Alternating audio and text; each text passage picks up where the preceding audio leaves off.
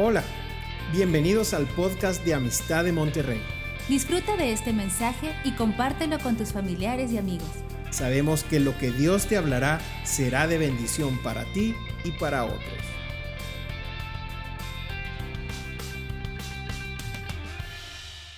Hola, ¿qué tal? Familia de Amistad de Monterrey y todos los que nos acompañan en este tiempo para oír la palabra de Dios. Sean ustedes bienvenidos. Mi nombre es Rodolfo Garza, para los que no tengo el gusto de conocerles. Y pues hoy quisiera compartirles una palabra que se llama aquel día. Creo que todo el mundo tiene esa pregunta al final de cuentas. ¿Qué va a ser al final de estos tiempos? ¿Cómo va a terminar todo esto? Eh, ¿Cuál es la interpretación correcta? Y yo no pretendo ser el, que va a dar la y la interpretación si es antes o después de la tribulación, sino más bien enfocarnos un poco a lo que debemos de estar realmente pensando y teniendo en el archivo de nuestras motivaciones mientras caminamos aquí en la tierra. Este, hace unos días escuché a un científico que ya murió, eh, se llamaba eh, Hopkins, Stephen Hopkins.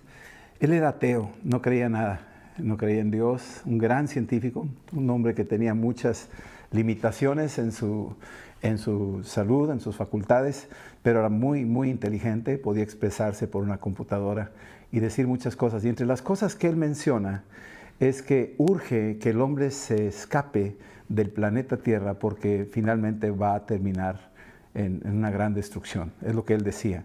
Eh, podría ser por una guerra nuclear, podría ser por una epidemia, podría ser por un cambio climatológico, etcétera y que él recomendaría buscar el, planeta más cercano para empezarlo a poblar, para preservar a la humanidad.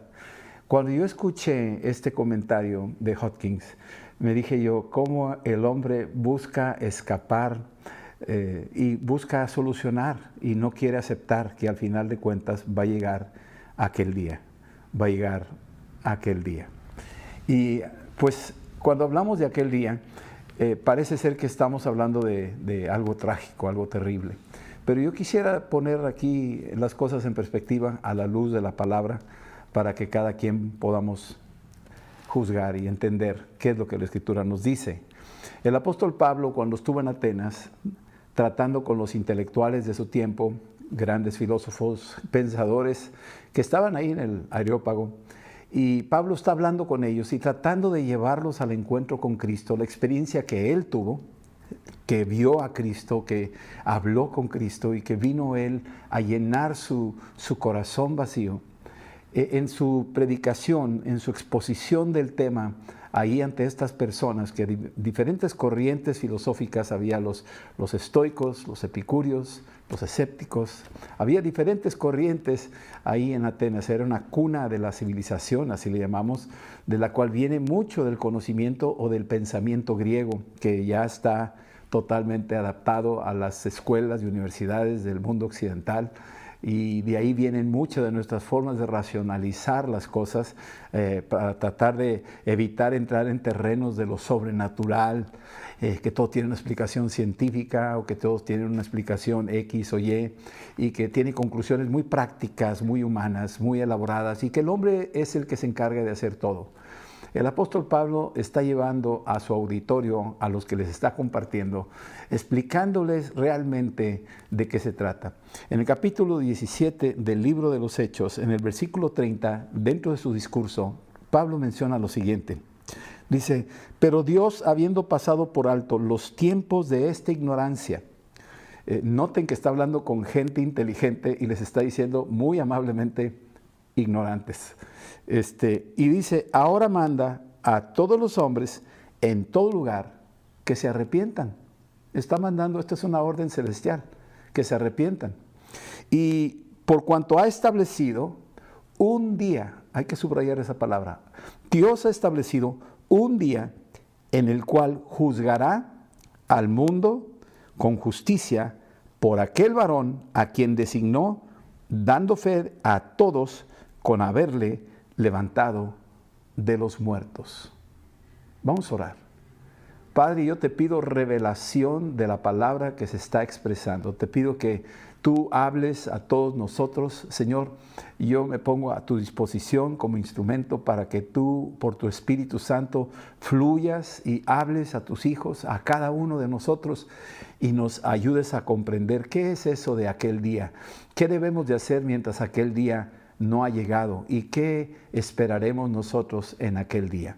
Te doy la gloria, Padre, te damos gracias, Espíritu Santo, en Cristo Jesús. Amén.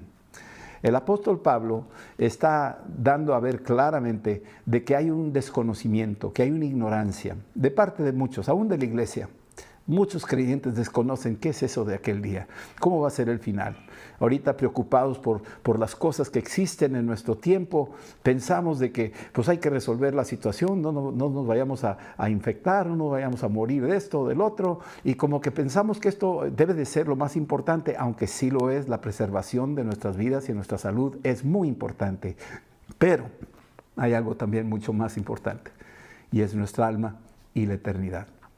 El apóstol Pablo está hablando con estos filósofos y les está diciendo, saben, eh, por ignorancia adoramos imágenes, por ignorancia eh, hacemos procesiones, hacemos peregrinaciones, vamos aquí, vamos allá.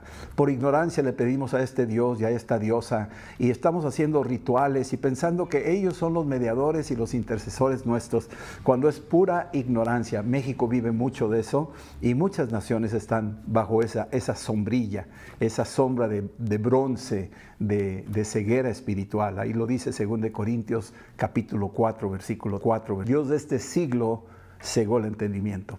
Pero dice aquí en el versículo 31 que Dios ha establecido un día, un día en el que va a juzgar al mundo con justicia.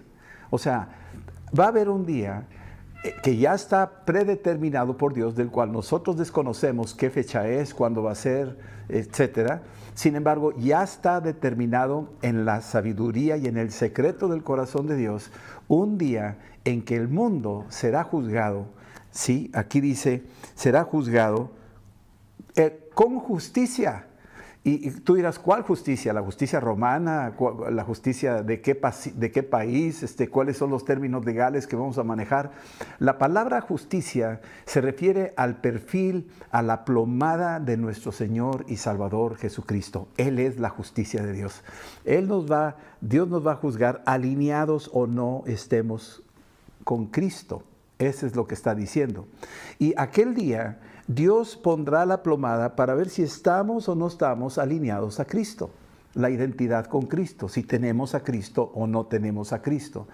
Y dice aquí que será juzgado por aquel varón, o sea, Cristo mismo, a quien a él le designó esta responsabilidad de aquel día que va a juzgar a la humanidad donde dice también que dando fe, o sea, corroborando de que se le dio esta responsabilidad, esta autoridad de juzgar al mundo porque lo levantó de los muertos. O sea, sus credenciales son, yo morí en la cruz y resucité de los muertos, ahora me toca a mí juzgar al mundo.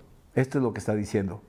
Y el, apóstol Pablo cuando suelta esta, esta palabra, los que escuchan pues se consternan, o sea, eh, como que alguien que murió y resucitó de los muertos. Y el versículo que sigue, el versículo 32 dice, pero cuando oyeron de la resurrección de los muertos, unos se burlaban y otros decían, ya te oiremos acerca de esto en alguna otra ocasión.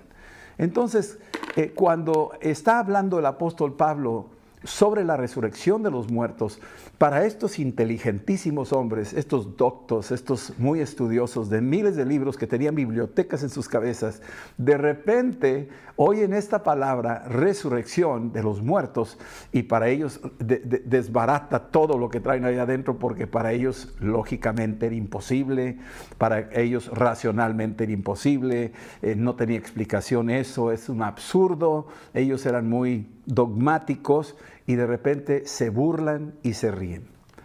Bueno, a lo largo de la historia, especialmente en la Biblia, tenemos casos donde hubo personajes que anunciaron que iba a suceder algo en unos días próximos. No hablando del último día, ahorita estamos hablando de aquel día como si fuera el último día, el último día del mundo. Pero aquí Noé, por ejemplo, es un ejemplo que habló a su generación en su tiempo y les advirtió de que venía un diluvio. Cuando les dijo, dice la escritura, que él era pregonero de justicia, anunciando que venía un diluvio porque el mundo estaba desbaratado en muy malas condiciones morales, había violencia, había injusticia, había miles de cosas que estaban, estaba totalmente deshecha, esa generación estaba echada a perder y Dios ya había determinado que iba a haber un juicio sobre esa generación, sobre esa gente y le dio instrucciones a Noé de construir esa arca. Y cuando estaba construyendo el arca, al mismo tiempo estaba anunciando que iba a venir este diluvio, llamándolos a arrepentimiento y era un pregonero de justicia. Es decir, que tenían que alinearse al, a la, plomada establecida por Dios, que vinieran al arrepentimiento y se integraran con la visión de construir el arca, de ingresar al arca para que pudieran ser salvos de aquel diluvio que se avecinaba. La gente, igual que en los tiempos de Pablo, cuando oyeron resurrección, en los tiempos de Pablo se burlaron. Bueno, cuando oyeron de que venía una destrucción y que iba a venir una gran lluvia, ellos nunca habían oído nada de eso de lluvia, se burlaron de Noé lo tomaron a loco, está loco ese hombre, no le hicieron caso. Pero al final de cuentas, Jesucristo nuestro Señor nos dice que estaban casándose y dándose en casamiento, comiendo y bebiendo y pasándola a todo dar. Aunque ya habían oído la advertencia, no le prestaron atención, no lo tomaron en serio y finalmente llegó ese día cuando vino el diluvio y se los llevó a todos, así dice. Luego vemos el caso de Lot. Cuando llega Lot, ahí a Sodoma y Gomorra y empieza a instalarse porque vio que eran tierras fértiles, en el capítulo 19 de Génesis nos relata la historia de que ya Dios había determinado un día que iba a destruir a la, ciudad de Sodoma y Gomorra. Eh, Abraham se entera de esto y como Lot era su sobrino y sentía una compasión por él, y no nomás por él, sino por la gente que estaba ahí, empezó a negociar con Dios si 50, 40, 30, 20 personas podrían salvarse. Pero Dios dijo, si hubiera, aunque hubiera 10, ¿verdad? Este, pero ya no hubo más negociación. O sea, no había nadie. Todos estaban totalmente perdidos ahí. Y entonces mandó dos ángeles que llegaran a la casa de Lot para protegerlo y sacarlo de la ciudad junto con su familia. Cuando llegaron y le dijeron a Lot esto, pues a la hora de oírlo, los yernos de Lot se burlaron. Dijeron, estás loco, estás, igual de loco de siempre. No le creyeron a Lot lo que estaba advirtiéndoles que venía el día del juicio. Y entonces se rieron de Lot. Y pues salió nada más la esposa con él, sus dos hijas con él, y salieron huyendo. Y cuando estaban saliendo, finalmente cayó juicio sobre Sodoma y Gomorra y fueron destruidas las ciudades. Eh, entre ese proceso, esta esposa de Lot volteó atrás y cuando cuando desobedeció la instrucción de que no volteara atrás, ella también no creía del todo el mensaje, finalmente se hizo lo que dice la Biblia, una estatua de sal. Este es otro caso. Un tercer caso, Ezequiel en el capítulo 7 que empieza a hablar la palabra anunciada por este profeta y además por Jeremías, anunciando la destrucción de Jerusalén, que venía un día donde los, los vecinos del norte, las naciones del norte, vendrían, los invadirían y los destruirían. Ezequiel 7, capítulo 7, versículo 2 dice, el fin, el fin ha llegado. Así lo dice. Son palabras muy fuertes. El fin, el fin ha llegado. Y era el anuncio que se le estaba dando al pueblo Israel. Y el pueblo Israel no lo tomó en cuenta, el rey tampoco, dijo, no, estos me caen gordos, siempre están hablando cosas negativas, necesitamos gente positiva, gente entusiasta. Espero que este mensaje no les ofenda a algunos de ustedes ni les incomode, pero es parte del mensaje que tenemos que decir, un completo balance de todo el mensaje del Evangelio, que incluye aquel día. Y entonces cuando se les dijo y no creyeron y, se burlaban y, lo tomaron a mal y los castigaban y los torturaban a estos profetas, finalmente vinieron estos ejércitos y destruyeron Jerusalén, destruyeron el templo, se los llevaron cautivos y fue una realidad, pero no la entendieron hasta que les sucedió. Jesús mismo, más adelante en Mateo capítulo 24, cuando está él a las afueras del templo, ahí viendo estas maravillosas construcciones que había hecho Herodes el Grande y los discípulos estaban asombrados de la arquitectura, la belleza de esa magnífica obra. Jesús ve todo eso y les dice, ¿saben? ¿Ven todo esto? Llega el día, aquel día, en que no va a quedar piedra sobre piedra, no va a quedar nada. Yo mismo he estado ahí, en esa explanada, donde está ahora la mezquita de Omar, y ahí en Jerusalén, donde antiguamente estuvo el templo, y me ha tocado tomarme una foto de, con el capitel de una de las columnas de aquel templo maravilloso que era el templo de, de Herodes el Grande. Cuando Jesús dijo esto, los que lo oyeron no lo podían entender. Los mismos discípulos decían, Señor, ¿cómo, ¿cómo, es esto? O sea, ¿de qué estás hablando? Y hablar de la destrucción del templo era un insulto para los religiosos de ese tiempo. ¿Cómo es posible la maravilla de nuestro templo, nuestro edificio? Y sin embargo, Jesús les dice, no va a quedar piedra sobre piedra, se los advirtió. Y después de ese tiempo, aproximadamente 37 años después de que lo dijo, entró el ejército romano con Tito, Vespasiano, y destruyeron toda la ciudad de Jerusalén. Crucificaron como a dos mil hombres, se acabaron los árboles, y cuando llegaron al templo destruyeron totalmente el templo y se cumplió literalmente la profecía de que no quedó piedra sobre piedra. Esto lo estamos viendo, que se determinan días y se cumplen esos días. Más adelante Vemos al mismo Pedro en la segunda epístola de Pedro, en el capítulo 3. Quiero que vayas conmigo para, para ver esto, porque esta es una de las advertencias de aquel día. En segunda de Pedro, capítulo 3, el apóstol Pedro está haciendo también una profecía, un anuncio profético de los acontecimientos que estarán por venir. Y está hablando ahora sí de aquel día. Cuando habla de aquel día, está hablando ahora sí de algo que no concierne a una nación en particular, a un grupito en particular, sino que abarca a todas las naciones. Y aquí el apóstol Pedro eh, está mencionando, segunda de Pedro, capítulo 3, dice aquí que traigo la memoria, versículo versículo 2, dice, para que tengan memoria de las palabras que antes les he dicho por los santos profetas y del mandamiento del Señor y Salvador eh, que, de vuestros apóstoles, sabiendo primero esto, que en los postreros días vendrán burladores. Lo mismo que pasó en los tiempos de Noé, lo mismo que pasó en los tiempos de Lot, lo mismo que pasó en los tiempos de Jeremías y de Ezequiel, lo mismo que pasó en los tiempos de Jesús. Todos estos se burlaron. Y lo mismo que pasó en los tiempos de Pablo, ahí en el Areópago en Atenas. Se burlaron, no creyeron. Tan loco este hombre. Pero aquí está diciendo ahora Pedro que en estos postreros días, ya no es en el tiempo de hace dos mil años, sino en los tiempos de hoy, vendrán burladores andando según sus propias concupiscencias. Es decir, se van a enforcar a sus propios deseos vanos y no van a querer hablar de aquellas cosas. Eh, se les hacen muy pesadas, se van a ofender los de la congregación, no hables de eso. y no se trata de eso, se trata de estar enteramente preparados para toda buena obra. Así lo dice la Escritura. Y mi deber como pastor es enterar y avisar. Soy una atalaya, es mi responsabilidad. Si yo no lo advierto, tengo una responsabilidad delante de Dios de no haberlo dicho.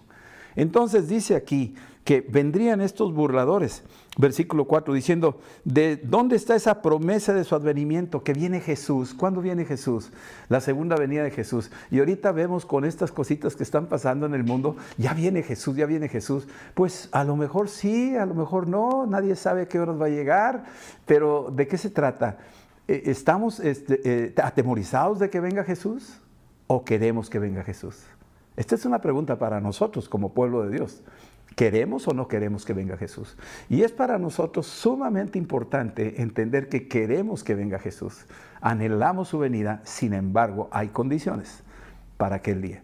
Y entonces aquí dice, dice, porque desde el día en que los padres durmieron, todas las cosas permanecen así como desde el principio de la creación. No es cierto, siempre pasa eso. Yo me acuerdo que tenía conversaciones ahí en casa con mis familiares y mis padres y dice, no, mi hijo, eso del fin del mundo, siempre, siempre han dicho eso, desde que yo era niña se hablaba y no ha pasado nada, o sea, eso, eso, eso no es así. Pero eso fue hace muchos años, cuando yo era niño, y han pasado los años, y yo veo que las cosas cada vez más se están poniendo más interesantes. En aquel entonces eran con rifles, hoy son con, cohetes y bombas nucleares. O sea, estamos cambiando, la tecnología era de alguna forma utilizando ahí un teléfono de disco y hoy es un celular. Todo ha ido cambiando y apuntando en una dirección.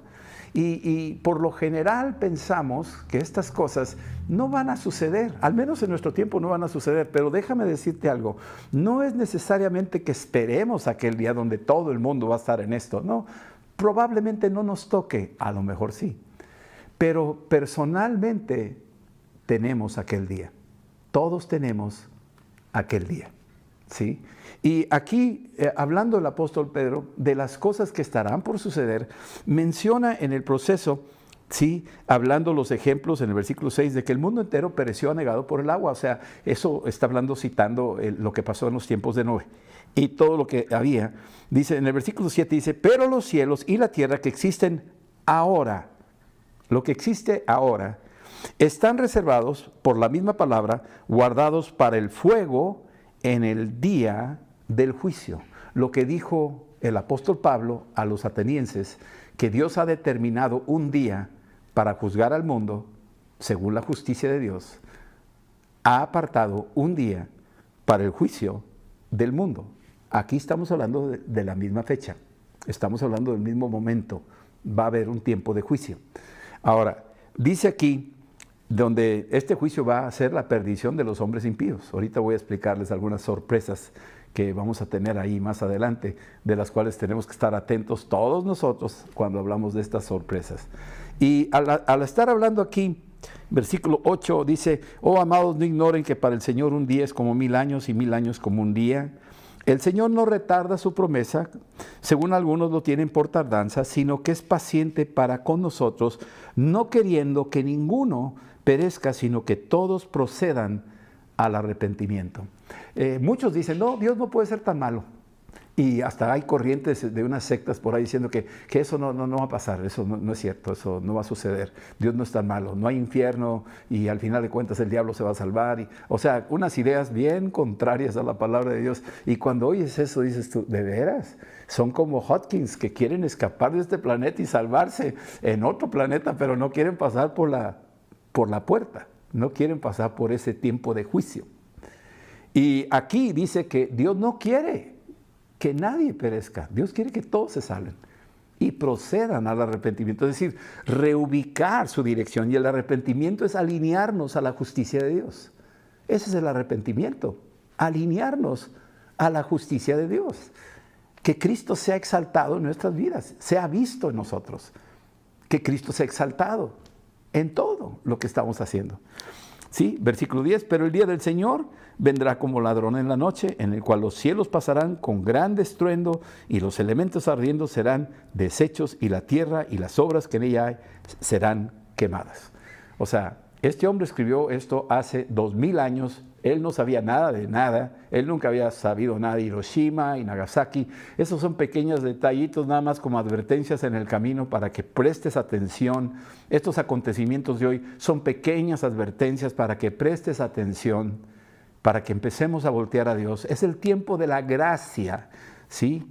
E, esta famosa situación actual por la cual pasa la humanidad, creo que es una obra soberana de Dios, de su gracia, para hacernos voltear a Él, clamar a Él, buscarlo a Él, que Él no está lejos de los que le invoquen. Él quiere darse a conocer, porque Él quiere que en aquel día seamos salvos y que nadie perezca. Ese es su corazón, es un corazón lleno de amor. Él lo tiene así. Y dice aquí, puesto que todas estas cosas han de ser desechas, ¿cómo, cómo no debemos nosotros andar en santa y piadosa manera de vivir.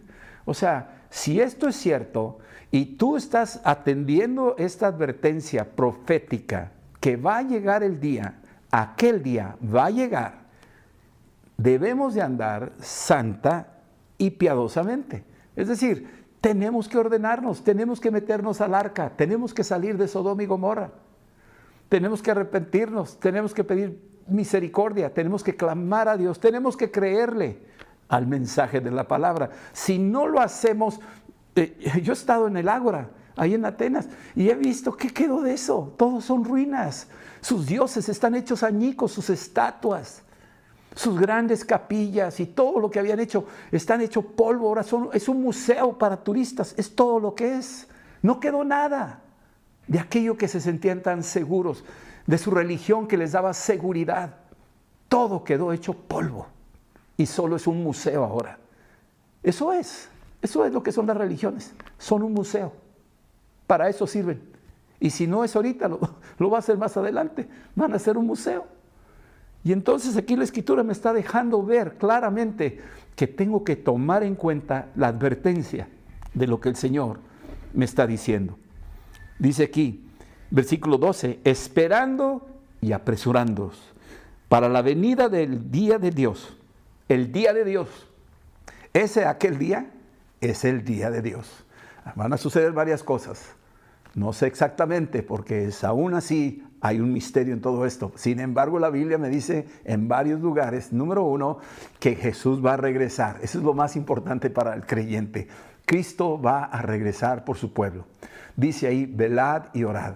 Estad listos, por cuanto no sabéis a qué horas habrá de venir vuestro amo.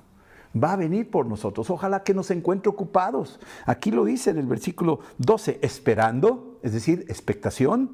¿Y qué más? Apresurando. Y esa palabra apresurando es apurémonos para predicar, apurémonos para, para, llevar el mensaje a la gente que aún no sabe, apúrate rápido, porque ya viene el día, se aproxima la hora, aquel día, cada día que pasa, se está aproximando.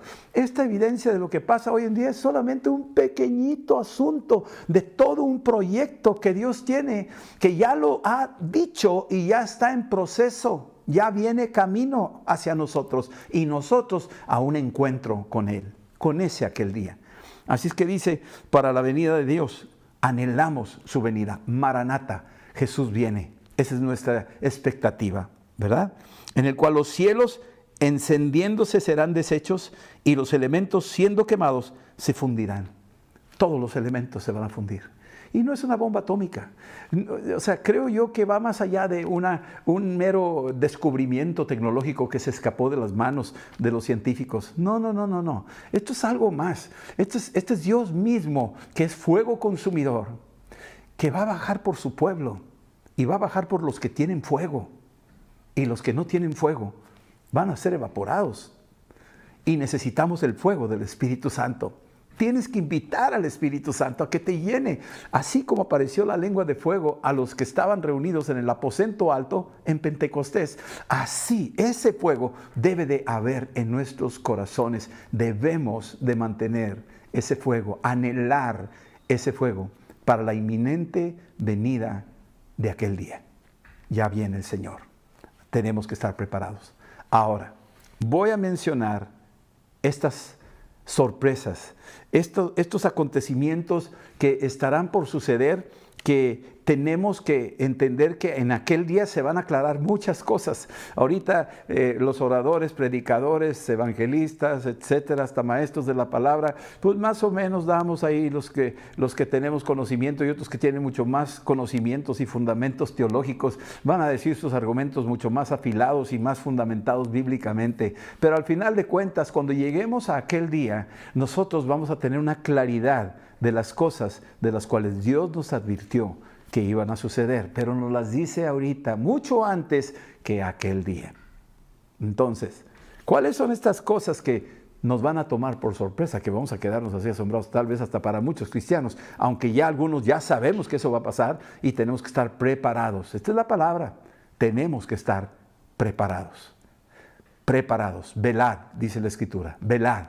Tenemos que estar velando, preparados. La primera cosa que va a sorprender a muchos es que todos y cada uno seremos juzgados.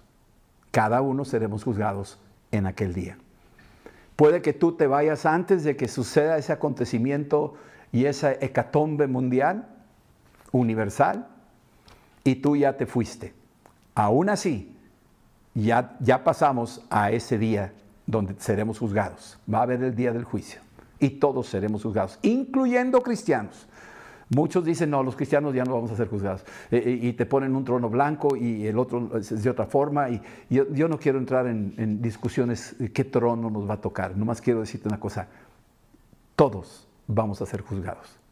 Segunda de Corintios, capítulo 5, versículo 10, nos dice aquí la escritura, el apóstol Pablo, que llegará el día donde nosotros compareceremos, capítulo 10, capítulo 5, versículo 10 de 2 de Corintios, dice, porque es necesario que todos nosotros, se incluye Pablo, todos nosotros comparezcamos ante el tribunal de Cristo, para que cada uno reciba según lo que haya hecho mientras estaba en el cuerpo, sea bueno o sea malo.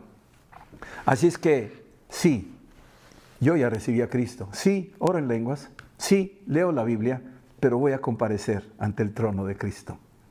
Y voy a ser juzgado.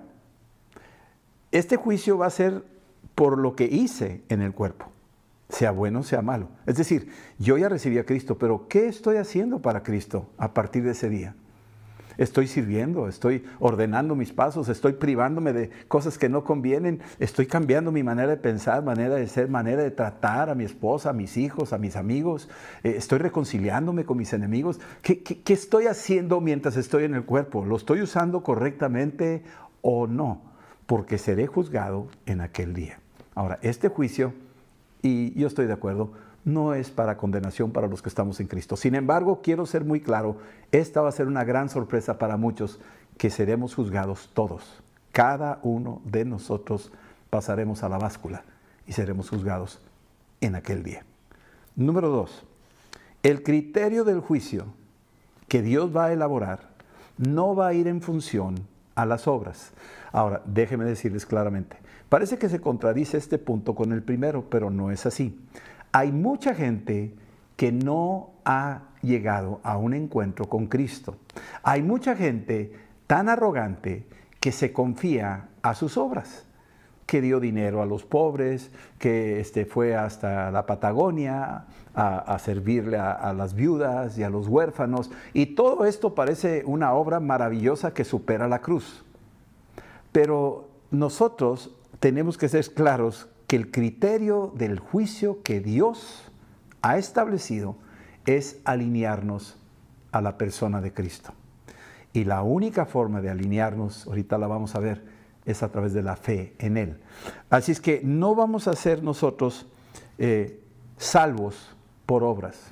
Efesios 2, versículos del 2 al 8, dice ahí que por gracia sois salvos, por medio de la fe. Y esto no es de ustedes, esto es un don de Dios, para que nadie se jacte en sus obras, nadie. Entonces, Cornelio en Hechos 10 era un excelente hombre, probablemente mejor que muchos cristianos. Oraba, buscaba a Dios, daba limosnas, amaba a su esposa, gobernaba bien su casa, sus soldados lo honraban, era temeroso de Dios, no quería hacer nada malo, pero un ángel tuvo que bajar para decirle, Cornelio, todo eso es muy bueno, pero te falta algo indispensable. Hechos capítulo 11, versículo 14, dice, hablándolo Pedro, explicando qué fue lo que le dijo el ángel a Cornelio, dijo, ve y busca a Simón, Simón Pedro, que está ahí cerca de la playa en Jope él te dirá lo que es necesario para que seas salvo tú y toda tu casa. Cornelio no era salvo con todas sus maravillosas obras. Así es que si tú has confiado en tus obras religiosas, si tú has confiado en que porque haces rituales, has ido a determinados santuarios, has hecho grandes eh, limosnas, grandes obras, pero no has creído en Cristo como tu Señor, sigues carente. Y cuando llegues a la báscula, a la presencia del juicio de Dios, ahí compareceremos. Y entonces nuestras obras podrán hablar muy bien de nosotros, pero hay un libro que se va a abrir. Y este es el tercer punto que quiero hablar. nosotros seremos salvos y somos salvos por la fe. Y muchos dirán, yo ya tengo a Cristo, yo ya lo recibí, ya me bauticé, tengo una foto con el pastor, yo ya soy salvo, ya Jesús es mi Señor, gloria a Dios, aleluya. Y el Señor dice, sí, así es, sí, me parece muy bien, son salvos por medio de la fe. Sin embargo, Primera de Pedro, capítulo 4, versículo 17, dice que el juicio va a comenzar por su casa. Es decir, que Dios va a empezar a tratarnos primero a los que dicen ser suyos. Él nos va a tener un tiempo aparte y va a haber una entrevista personal, no es por grupos, no es por la Congregación de Amistad de Monterrey o la, la, Iglesia Católica o los protestantes o los evangélicos, no, no, no, es personal, una cita individual. Yo tengo una cita personal con Cristo donde solo apelo a una cosa, a su misericordia y a su soberanía.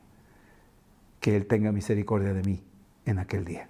Le creo que sí me salvó, pero aún así habrá cosas que yo he hecho que tal vez pensando que era bueno, a lo mejor no era del todo agradable a Él.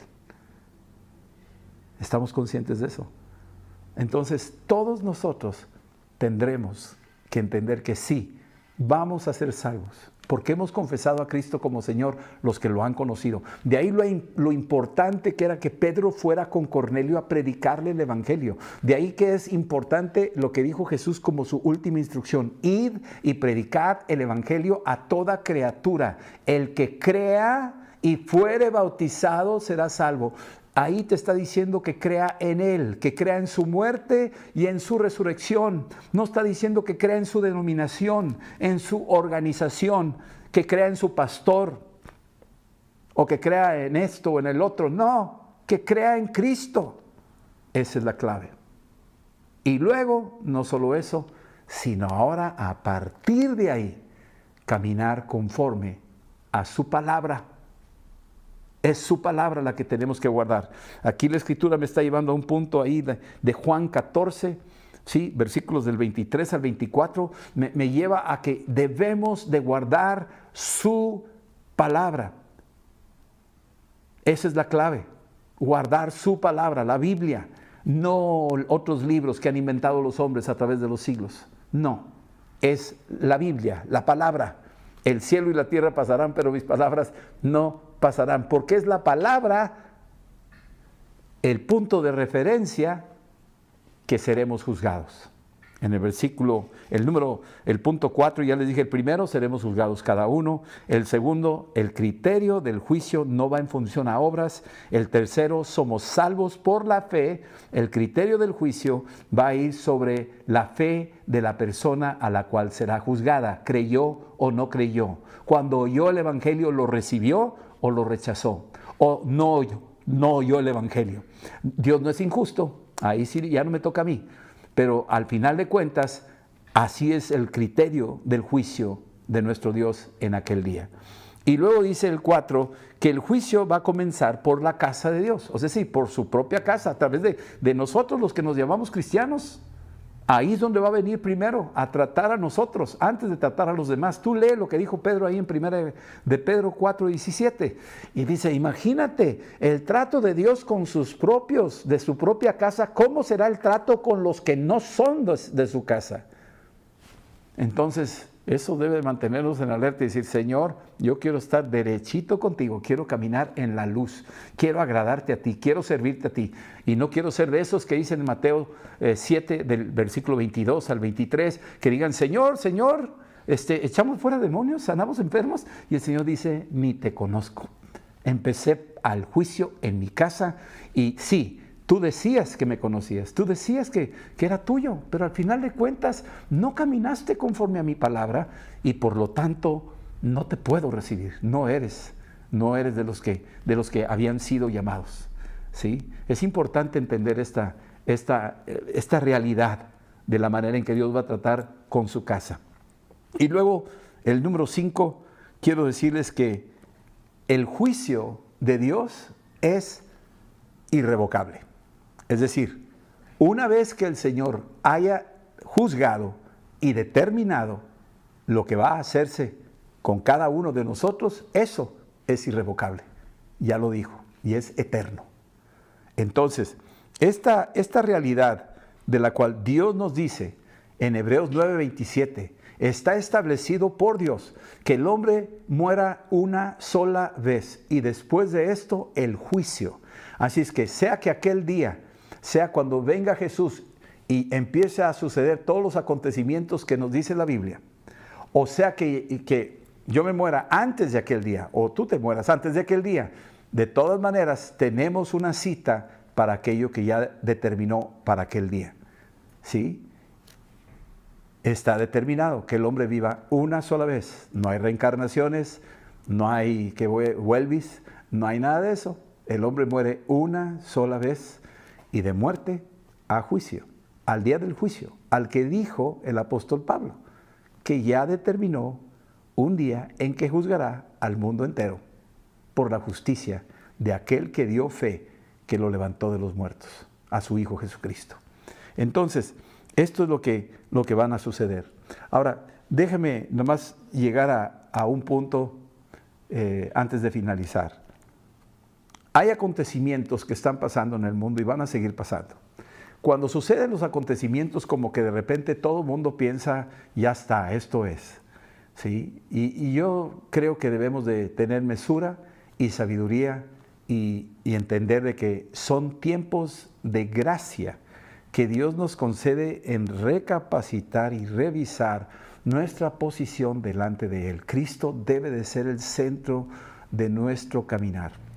Cristo es Dios, Cristo es el Salvador del mundo y debe de ser el centro de nuestro andar aquí en la tierra. Y dice aquí la escritura que eh, estos acontecimientos que, que, nos hablan de los últimos tiempos, lees Lucas 21 y empieza a hablarte desde el versículo 8 hasta el 28, dice tantas cosas que te quedas ahí, dices tú, wow, pues muchas de estas ya están pasando hoy en día y creo que ya está cerca el Señor y, y muchos ahí como que están ahí ya, ya, ya está, ¿no?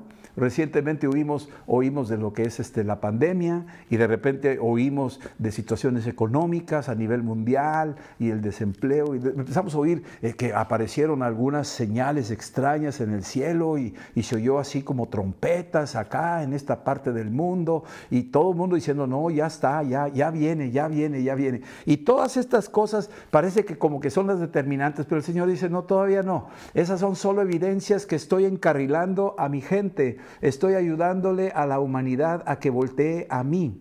¿Sí? Y ahí en el versículo 28 dice que cuando veas que estas cosas comiencen a suceder, sí, erguíos y levantad vuestra cabeza porque vuestra redención está cerca. Así es que en el capítulo 21 de Lucas, versículo 28, te está diciendo que todo esto que está pasando es para cobrar ánimo, no para desanimarnos, no para atemorizarnos, no, como dijo el apóstol Pedro en la segunda epístola, capítulo 3, el 10 y el 11 y el 12. Está diciendo, apúrate, apresúrate, espera también la, venida, pero apúrate, ocúpate en las cosas del Señor. Aquí nos está diciendo en el libro de Lucas 21, erguíos, cobra ánimo, no te me achicopales, no te desanimes, sino al contrario, tu redención viene cerca, gózate y anúncialo con más ganas, porque ya viene el Rey, ya viene Cristo y viene por su pueblo y estaremos con Él eternamente. Esa es nuestra gran expectación, ¿sí? Y esto es lo que tenemos que estar anunciando continuamente por donde quiera que vayamos. Ahora, dentro de estas señales difíciles, que podríamos decir que son difíciles y son hasta cierto punto que no las quisiéramos, ¿verdad? Eh, terremotos y, maremotos y epidemias y guerras y esto y lo otro. Y oímos todo eso en, los, la, famosa escatología de, Lucas 21 y Mateo 24 y Marcos 13. Y oímos todo esto y como que te pones así medio como que qué va a pasar, ¿no? Y, y lo empiezas a ver. Pero quiero que entendamos algo muy importante. Nuestra preocupación no es preservarnos aquí nada más, quedarnos y preservar nuestras vidas. De alguna forma, tal vez nos vamos a morir de algo entonces tranquilos, nuestra expectativa debe decir, Señor, si tú ya vas a venir, yo quiero estar listo para aquel día. Yo tengo que tener todos mis documentos en orden para aquel día. ¿Cuáles son mis papeles en orden? Pues Señor, yo necesito el pasaporte sellado. Yo no quiero ser un turista celestial. Yo quiero ser un hijo de Dios. Yo quiero ser un ciudadano del reino de los cielos. Eso es lo que yo quiero ser. Sella mi corazón con tus sangres. Sella mi corazón con tu espíritu, Señor. Pon el sello de tu espíritu en mi corazón, porque yo quiero fluir en el espíritu, andar en el espíritu. Y si ando en el espíritu, puedo tocar a mucha gente por el poder del Espíritu Santo, Señor. En el nombre de Jesús, ayúdame. Ahora, hay estas tres cosas buenas dentro de todo esto malo que está supuestamente ahí. Y algunos se empanican y los noticiarios se hacen ricos del miedo de la gente. Se hacen ricas las aseguradoras del miedo de la gente. Se hacen ricos todos los, los, así, listillos, son los que están ahí haciendo todo su agosto por el miedo y usando más cosas para tenernos ahí, todos ahí, como que qué va a pasar, qué va a ser de mí, qué, voy, a, qué voy a hacer, qué voy a comer, qué voy a vestir. Cuando nos olvidamos de un Dios tan bueno y tan poderoso que nos ama más que a los pajaritos. Entonces, ¿dónde está ese terror de aquel día? Aquel día debe ser nuestra gran expectación. Es no llegar con las manos vacías, es llegar con el corazón repleto de, las hazañas y, de la alabanza de Cristo y de que le sirvimos, hicimos lo que pudimos. Sí, dice ahí Lucas 10 que somos obreros, eh, eh, vamos, inútiles, hemos hecho lo que se nos ordenó hacer, pero vamos a hacerlo. Tenemos que hacerlo, es nuestra responsabilidad. Hay tres cosas maravillosas que están pasando ahorita en este tiempo, de lo cual el adversario no quiere que lo veas, pero tú y yo tenemos que estar muy atentos. Ya lo hemos dicho en algún momento y quiero que lo oigas una vez más. No está de más que lo escuches. Cosa maravillosa que está pasando en estos días. Mateo 24, 14. Y será predicado este evangelio del reino de Dios en todas las naciones para testimonio a ellas y entonces vendrá aquel día, vendrá el fin. El Evangelio se tiene que anunciar y tú y yo somos agentes de anunciarlo. Por eso decía Pedro ahí en su segunda epístola capítulo 3, decía, apresurándoos y esperando. Estas dos cosas. Sí, estamos esperando la segunda venida de Cristo, pero me apresuro a predicarle el Evangelio. Me apresuro a llamarle a aquel amigo, a aquel vecino, a aquel familiar. Me apresuro a orar por ellos, a interceder y a ponerme en la brecha y decirle, Señor, como Abraham decía, Señor, no, Señor, espérate un poco. Espérate un poco, no, no, no, no desates tu ira, porque eh, yo sé que estás ofendido por lo que está pasando en el mundo. Yo sé que estás irritado por las injusticias que están sucediendo, los abortos que se están soltando y estas, este, estas leyes de género que se están aprobando y confundiendo a la humanidad y estos niños que están siendo intoxicados con una nueva doctrina de géneros y los están pervirtiendo desde temprana edad. Yo sé que estás irritado, yo sé que tú ya quieres soltar tu ira, pero aún no, Señor, espera, espera, Señor. Déjame predicarles el Evangelio, Señor. Aún yo sé que tú tienes misericordia. Tú no quieres que nadie perezca, Señor. En el nombre de Jesús, ayúdanos, Padre. En el nombre de Jesús. Y el Señor está ahí, oyendo la voz de su pueblo. Y Él interviene a favor de nosotros. Por favor, a ellos, a los perdidos. Ahí es donde tú y yo debemos de estar, en la brecha. La segunda gran cosa que están pasando, y esta segunda gran cosa es que el Espíritu Santo está siendo derramado sobre toda carne.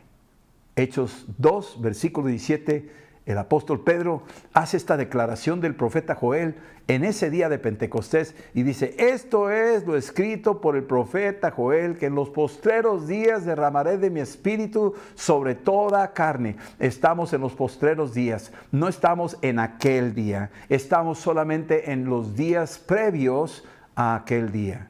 Todos estos acontecimientos de malas noticias que oímos en los noticiarios solamente son previos antes de aquel día.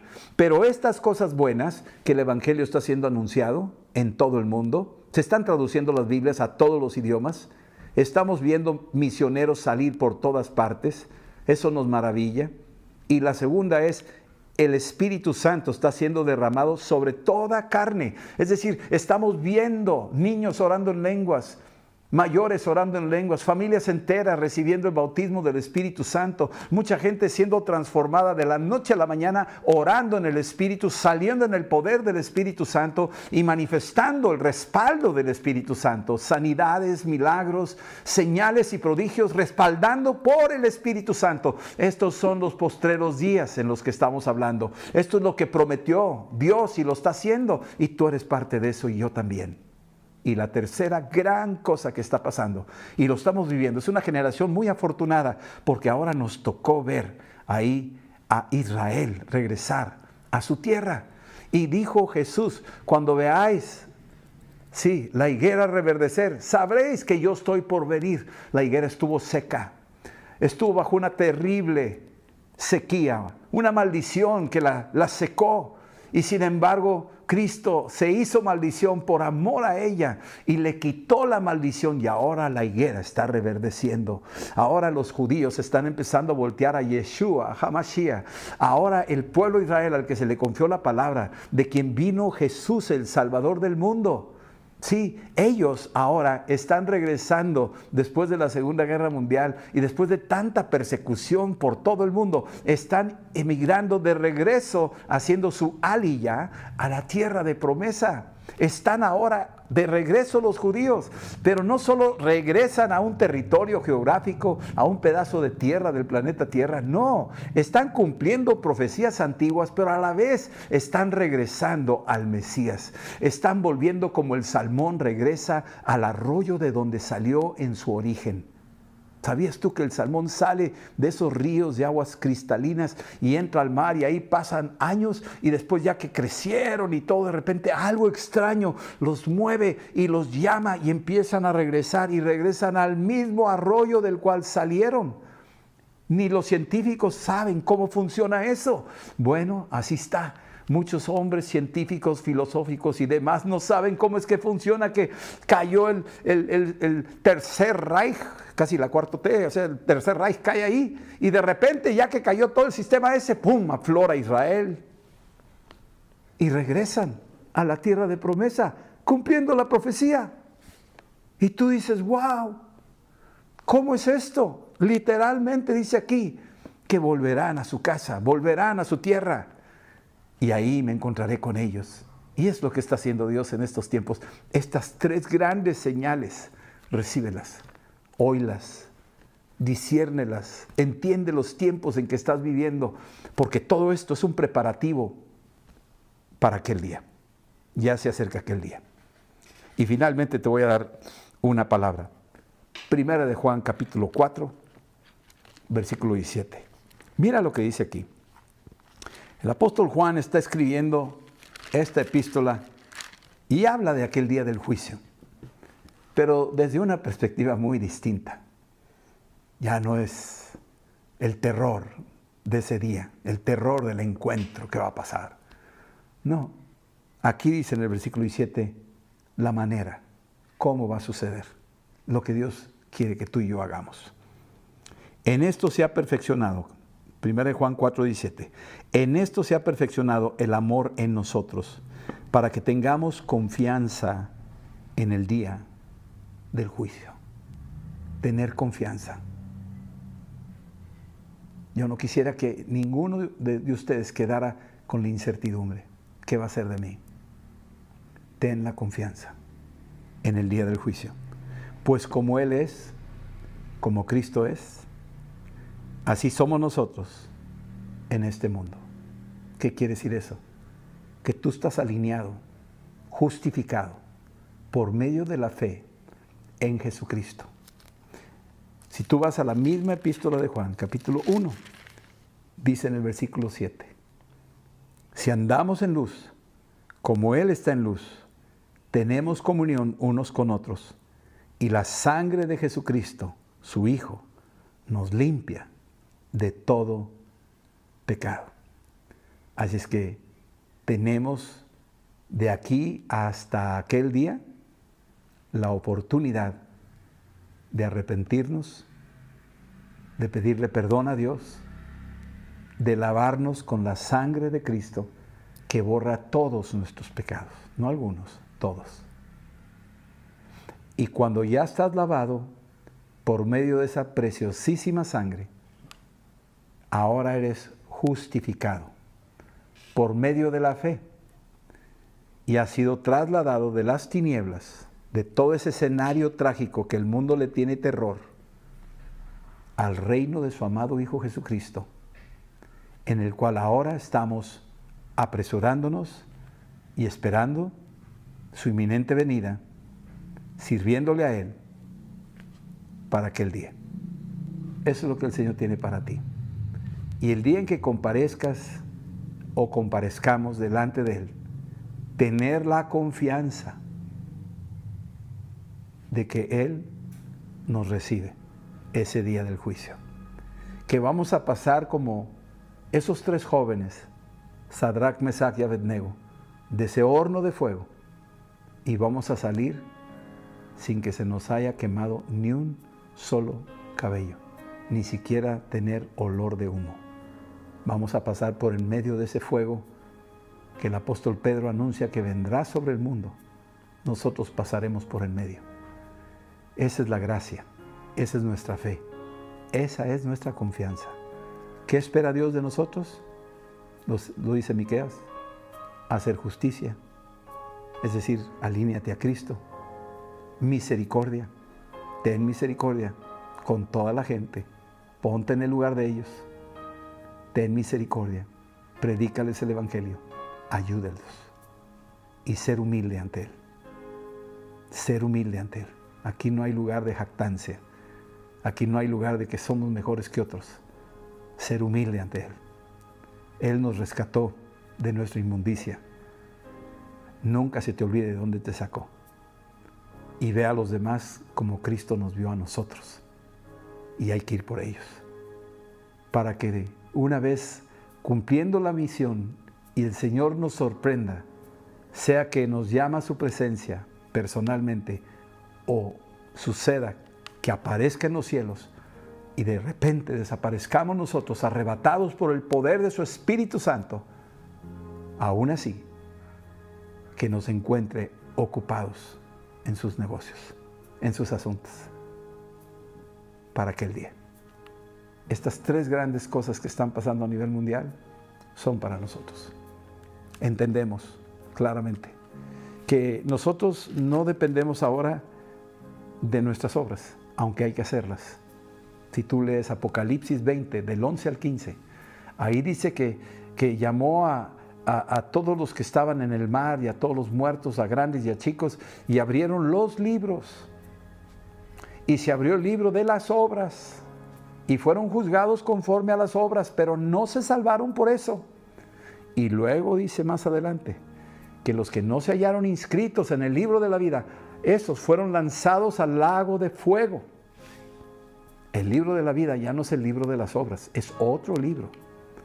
Ese libro de la vida es el libro donde hemos creído que Cristo es el Señor nuestro, donde Él inscribe nuestros nombres en ese libro, donde seremos juzgados por el libro de la palabra de Dios, por este libro, y también seremos juzgados si estamos o no inscritos en ese libro de la vida.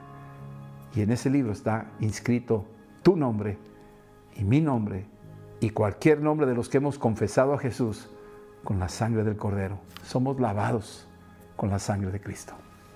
Porque sabes, a ti y a mí nos toca aquel día. Ya está asegurado. Es irrefutable. Nos va a tocar aquel día. Lo vamos a ver, lo vamos a vivir. Vamos a pasar por ahí. Pero ánimo, ten confianza para aquel día del juicio. Porque el amor de Dios mora en tu corazón y ahora tú amas a Dios por encima de todo, amas a tu prójimo y te amas a ti mismo. Vamos a orar. Cierra tus ojos y dile esta oración. Dile, Señor Jesús, te doy gracias por venir a mi vida a través de tu palabra y yo he escuchado el Evangelio que Cristo murió por mí, que su sangre es suficiente para borrar todos mis pecados. Perdóname, Señor, así como yo perdono a los que me han ofendido. abro mi corazón y te pido Jesús que tú vengas a mi vida y me llenes con tu Santo Espíritu.